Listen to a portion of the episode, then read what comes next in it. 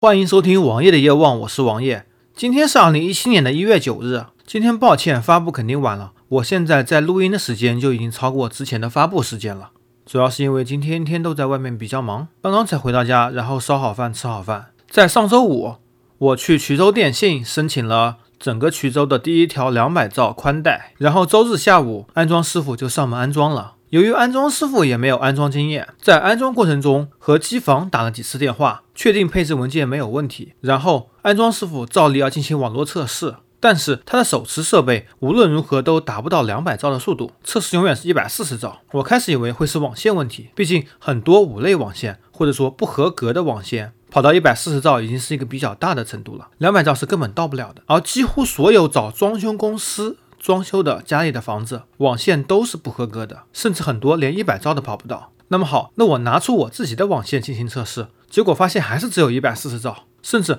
换了一根比较老的网线测试，只有一百一十兆。那么显然是那根网线只能支持到一百一十兆。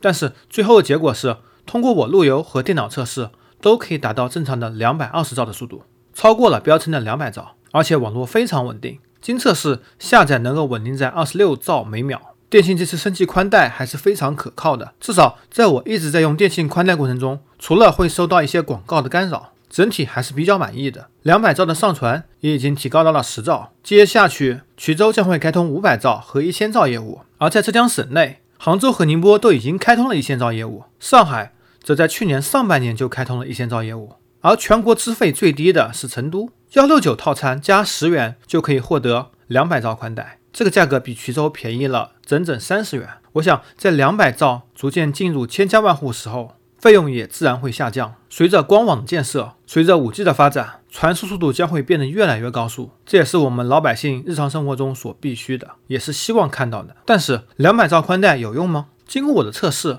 我可以很负责的跟大家说，一般用户，非我这种比较专业的用户来说，两百兆宽带是没有什么太大用处的。你不需要为了尝试两百兆宽带而花这个钱，因为下载速度即使达到了二十五兆或者二十六兆，你的物理硬盘是吃不消的。是无法承受每秒钟二十六的碎片写入速度的。这时候，你为了体验到下载，你必须要同时把文件下到两块甚至到三块硬盘中，更有必要只会升级 SSD。众所周知，SSD 的写入是个瓶颈，基本上以 TLC 为例，只能复写五百次。虽然对于绝大多数用户来说已经是够用了，但是对于某些极端用户来说还是不够用的。而本身购买 SSD 的成本比较高昂。拿 SSD 做下载盘，除非是你在保修期内用坏去换新，否则的话，很可能你刚刚过了保修期就坏了，这也是一个得不偿失的事情。如果你上升到五百兆或者一千兆宽带需要下载的话，那只有 SSD 这么一条路可以走了。